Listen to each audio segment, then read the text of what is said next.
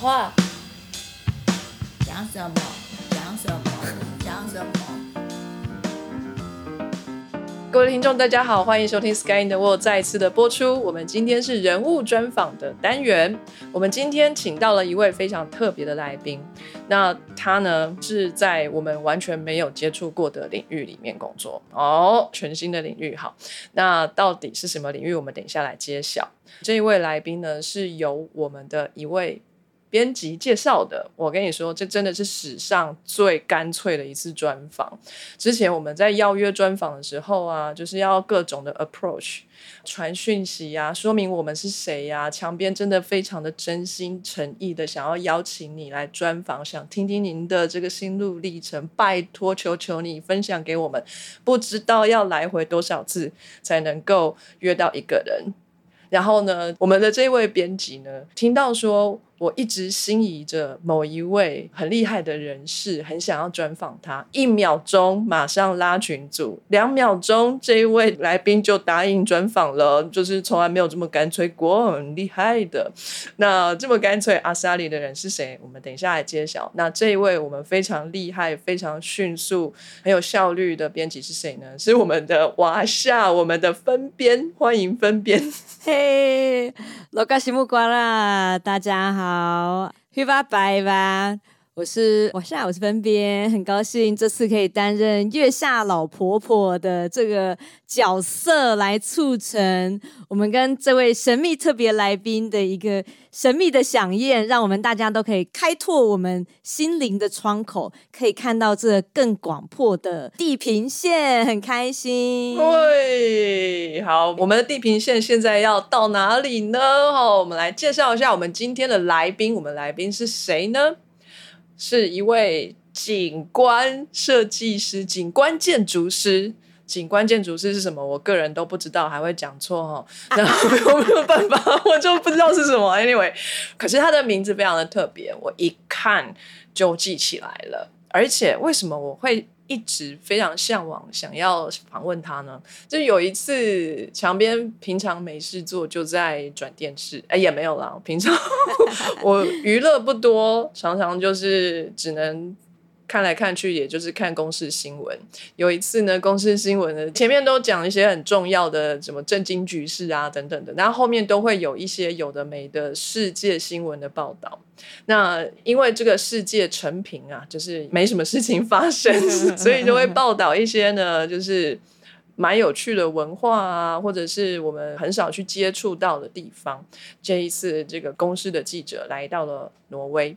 然后呢，在这边访问到了一位很厉害的老先生，然后他曾经有来到台湾的经验，而且竟然是来过连我都没去过的地方——蓝屿。没想到介绍这一位老先生的人，竟然是一个操着一口非常道地台湾口音中文的人。然后我就哎呦，马上醒了，原来在挪威也有。台湾人啊，而且还这么的了解这一位挪威萨米族人，真的很酷。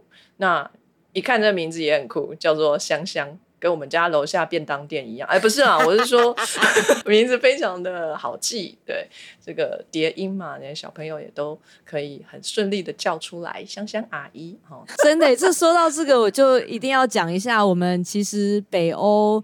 虽然说台湾人不多，但是大家都还蛮团结的，所以就我之前去挪威做研究的时候，也是就是觉得说啊，挪威就是好山好水，但是东西好难吃，所以就只好在挪威台湾人群组。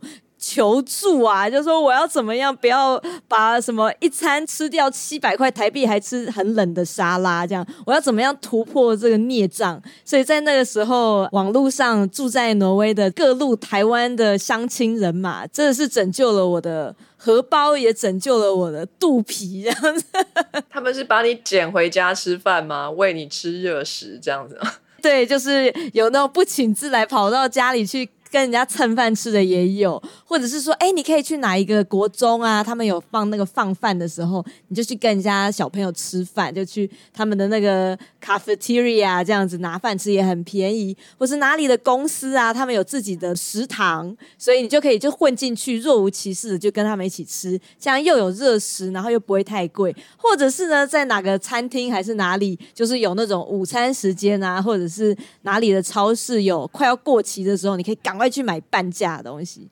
所以就相信之前，如果大家都有仔细聆听，也知道说墙边之前在国外留学的时候，也是非常小心自己荷包的状况。所以我就觉得我那个时候在挪威，以为待了芬兰都不需要担心了，后来发现来挪威，天哪，全部要打掉重练，那个消费水准好恐怖。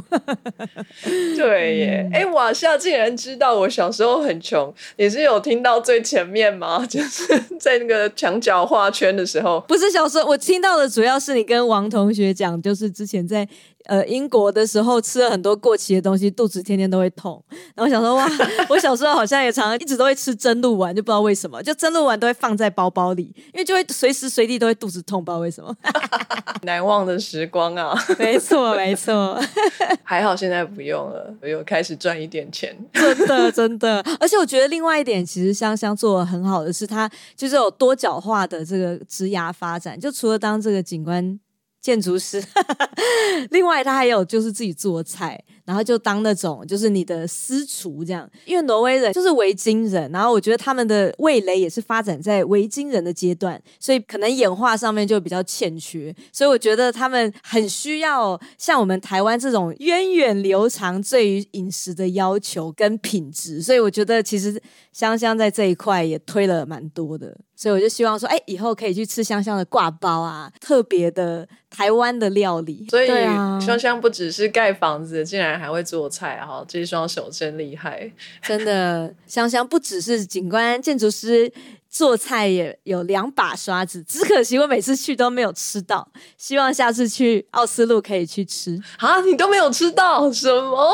对呀，因为那个挂包每次时间都凑不起来，想说这就是特别挑我没有办法去的时间，或者是 就是给挪威友人吃的那些很高级的那个三道的那个餐点了，我也是时间都没有对上。希望以后还有时间，太可惜了。那刚才有说到 挪威的食物很难吃，还停留在维京人的阶段。请问维京人都吃些什么啊？是生鱼生肉吗？没都没有在调味，这样是不是？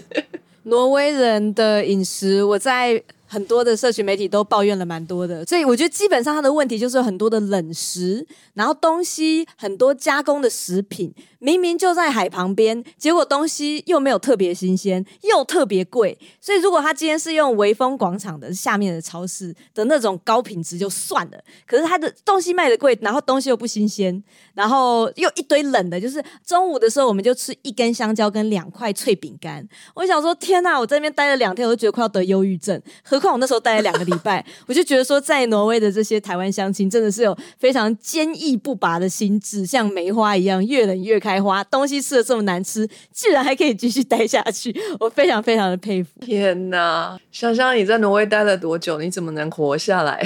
我待了九年，今年到八月就十年了。哇，好厉害哦！其实我也自己也没有想到会这样，是因为你很会做菜，所以你可以活下来吧？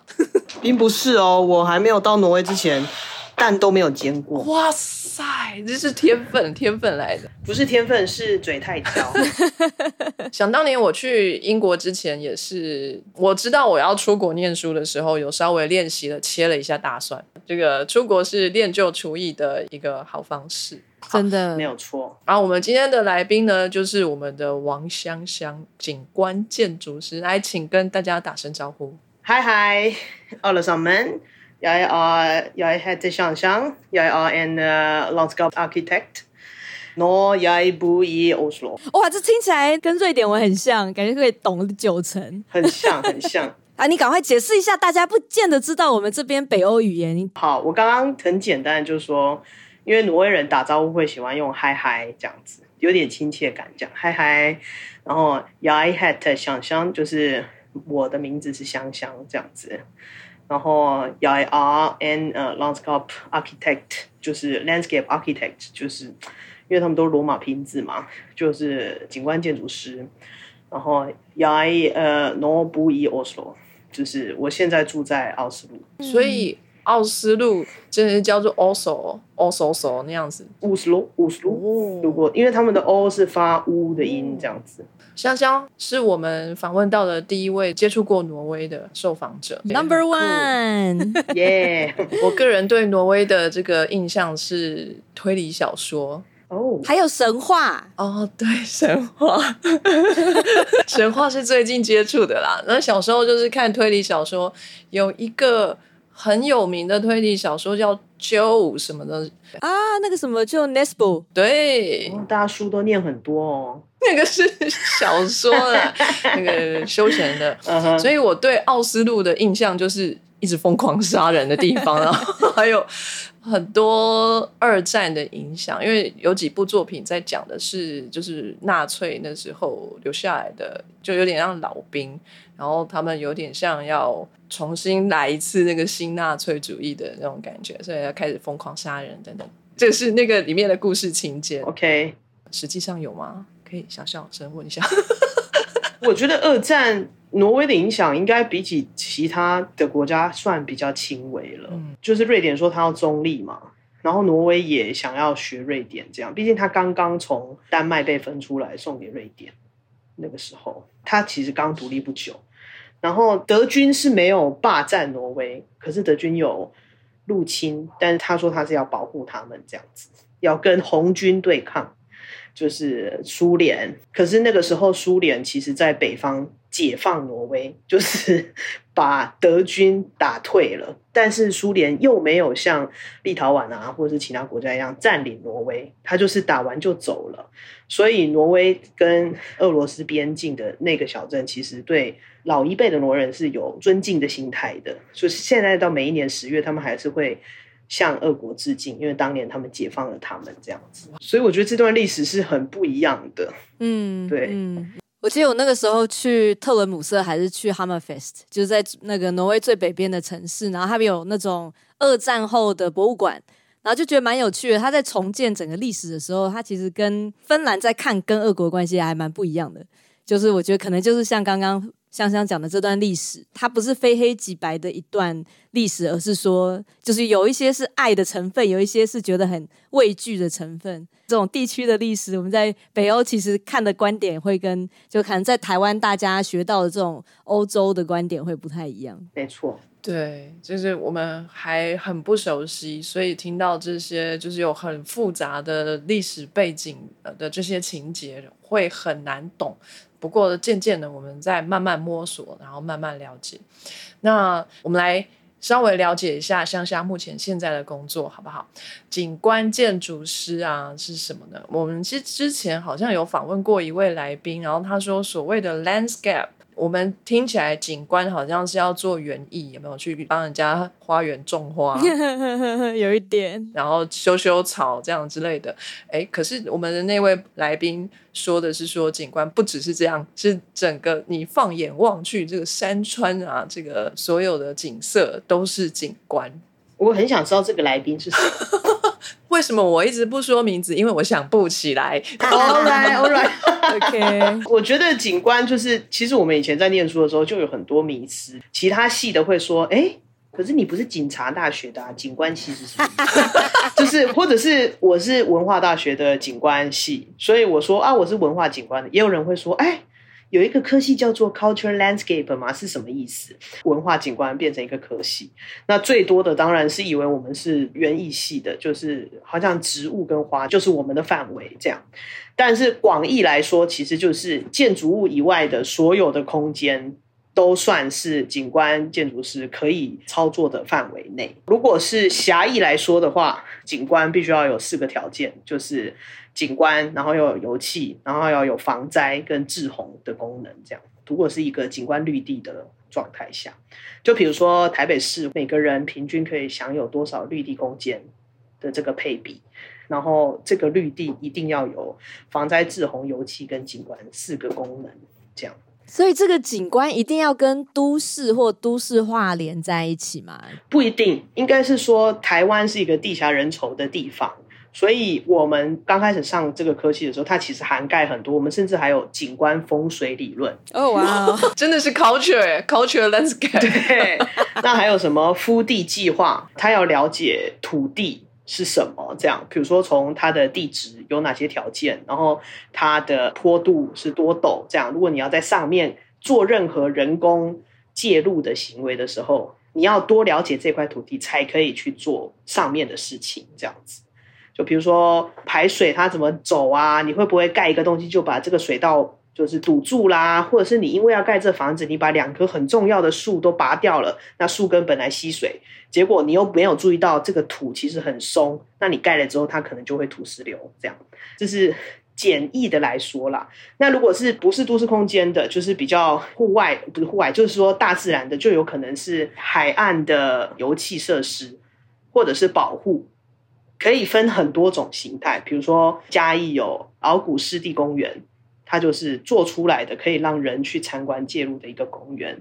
可是景观师也有一个功能，就是说它可以设计不只给人，也可以给动物。哦，比如说它规范这个空间，它是用很低冲击的材料去做，然后规定哪一些时间不可以有人介入。然后让它恢复个十年、二十年这样子，或者是利用一些植物的特性，把排出来的脏水变成干净的水。所以景观其实是一个非常非常广义的学科，可是它不可能什么东西都很懂。比如说，我们有修植物学，我刚刚说我们还要修风水，然后我们还修景观工程，然后我们还要学排水什么什么的。然后像大家最熟悉的园艺，就是他会很了解每一种树啊，每一种植物它的特性是什么。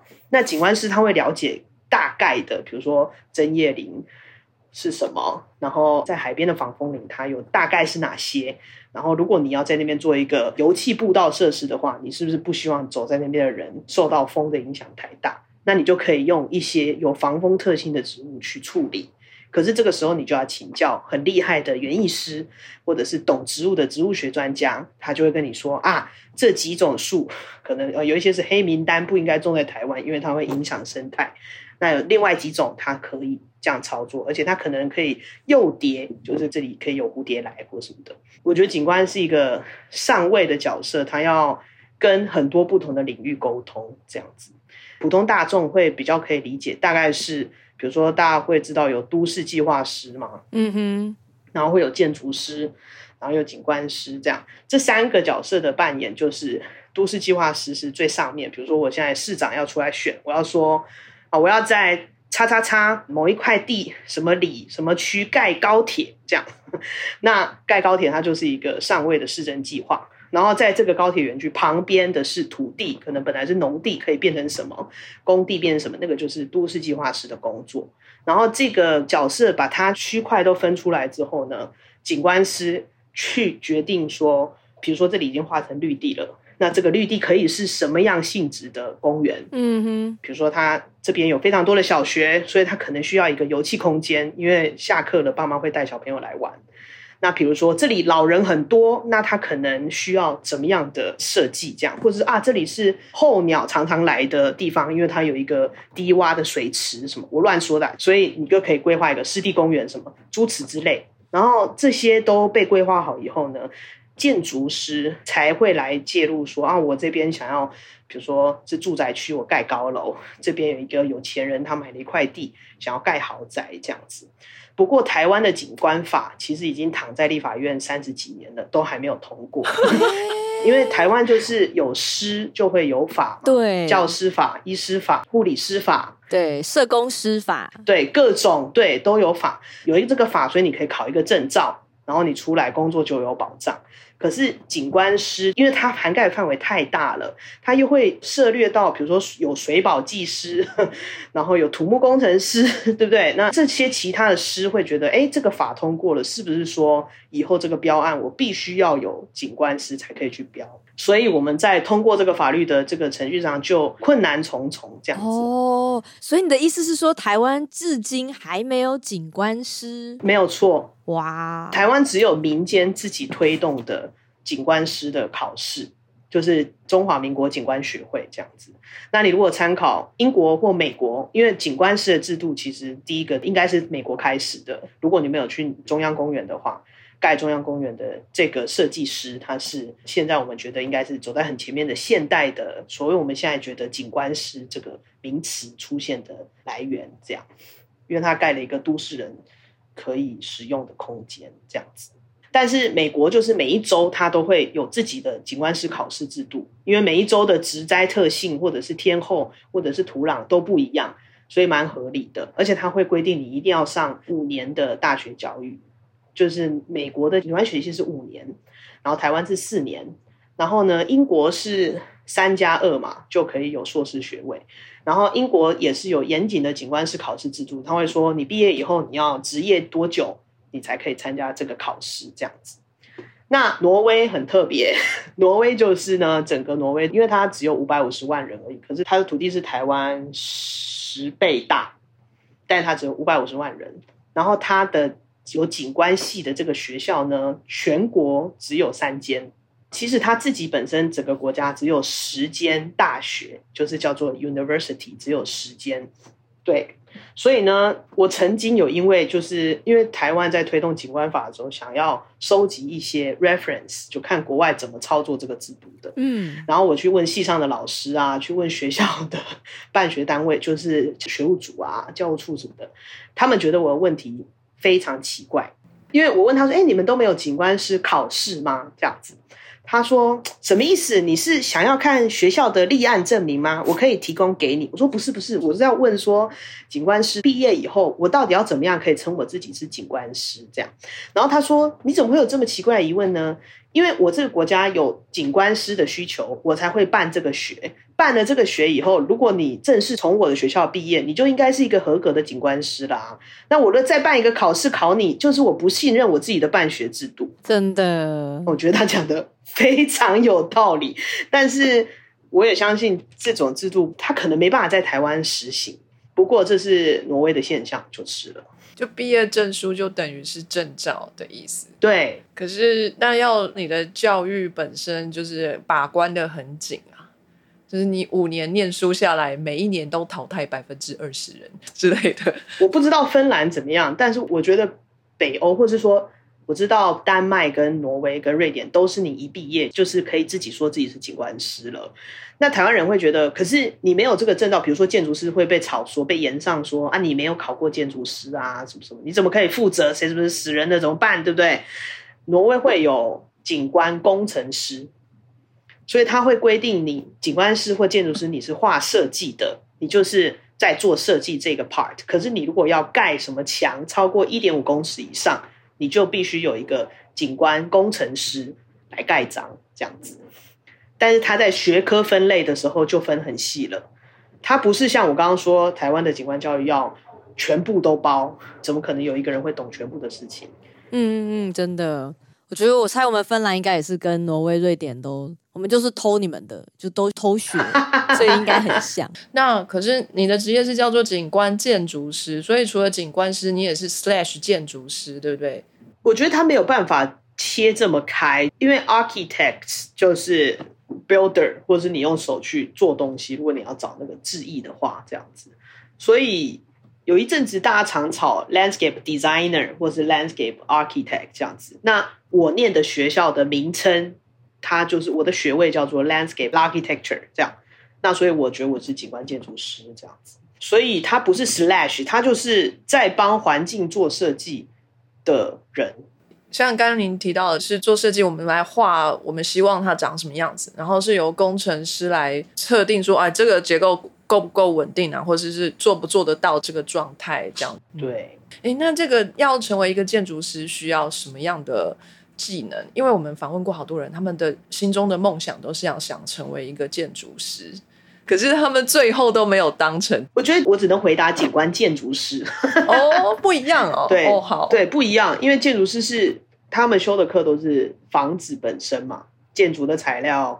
然后室内怎么画配置图，然后哪一楼应该怎么盖什么什么的。哦，景观就不需要几楼，就没有 interior 的部分，就全部都是 outdoor。对你比如说人行道多宽，车道多宽，中间的安全岛应该长怎么样，甚至是高高速公路旁边的土坡，或是墓园、公园，对你所有可以想到的不是建筑物的都算这样子。所以你会需要很会画画吗？你要有办法用纸跟笔把你想要讲的事情图像化。哦，对，但是你问我，你需要很会画画吗？我觉得画画只是一种表达方式而已。你如果可以找到一个很会画图的人，把你说的东西表现出来，没有关系啊。或是你讲给 AI 听，AI 帮你画，也是。对啊，那只是一个沟通的工具。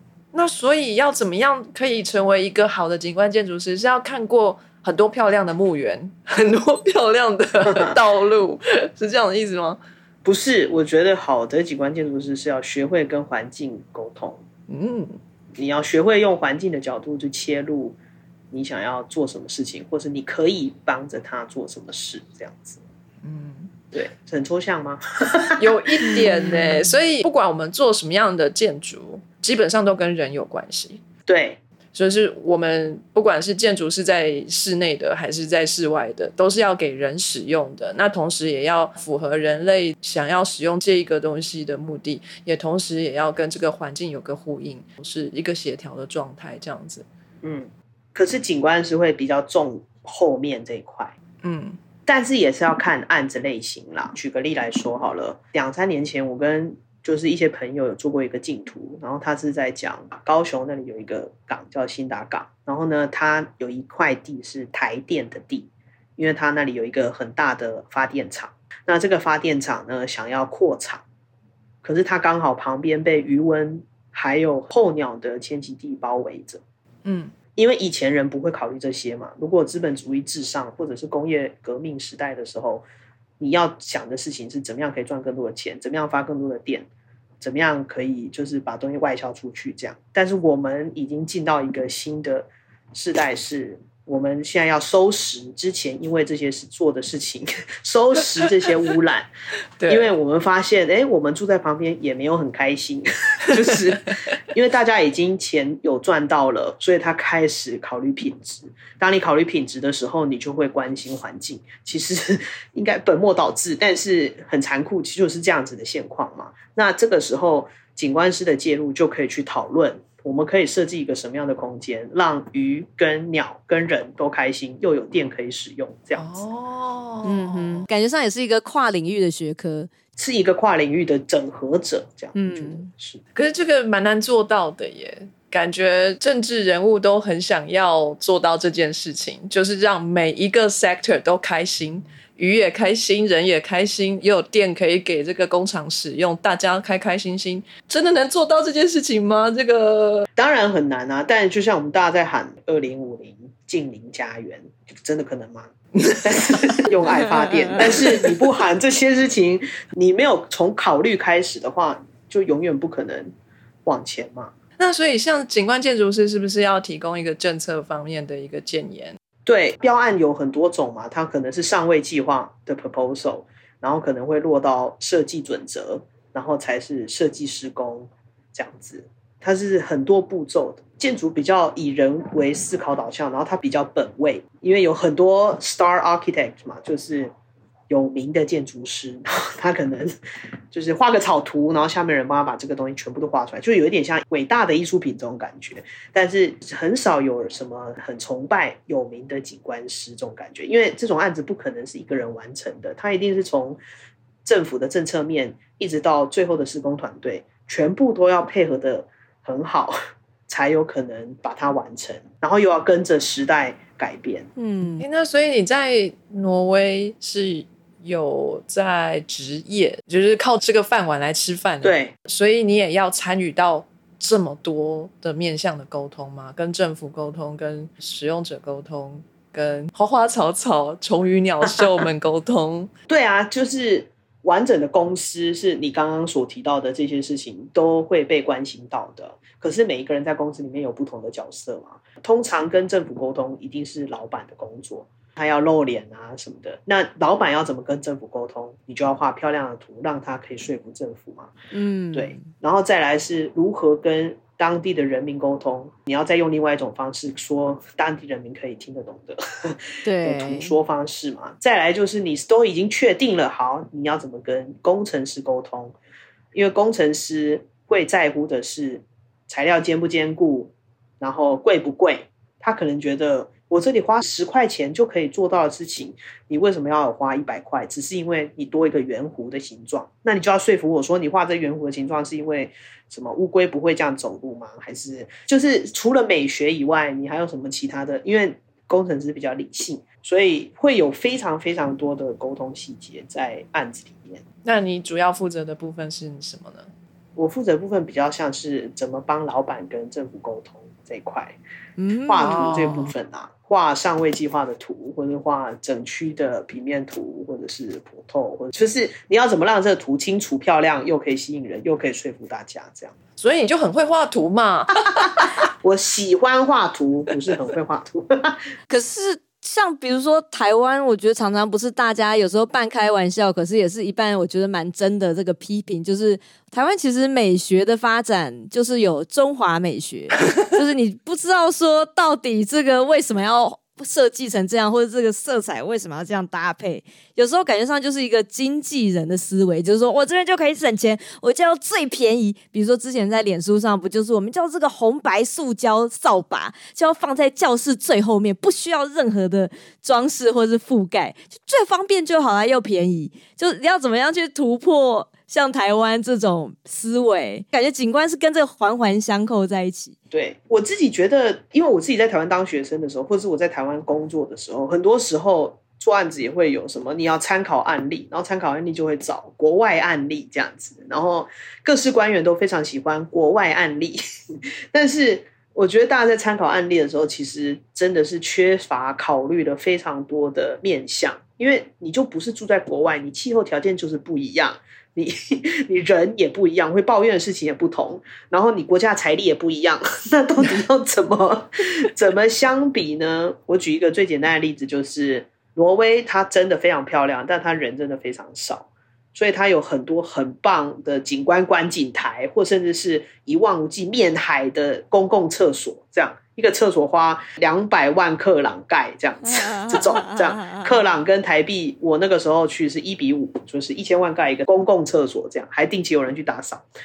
那我试问你，如果在台湾，你盖在溪头好了，你盖一个哇，藏在树林里面可以听虫鸣鸟叫，吸收日月精华，吸收日月精华，然后看这个蝴蝶这样飞来飞去，这样子一个厕所公共的。你觉得会不会被骂？会，他可能没有解决很多人要去使用的这个问题。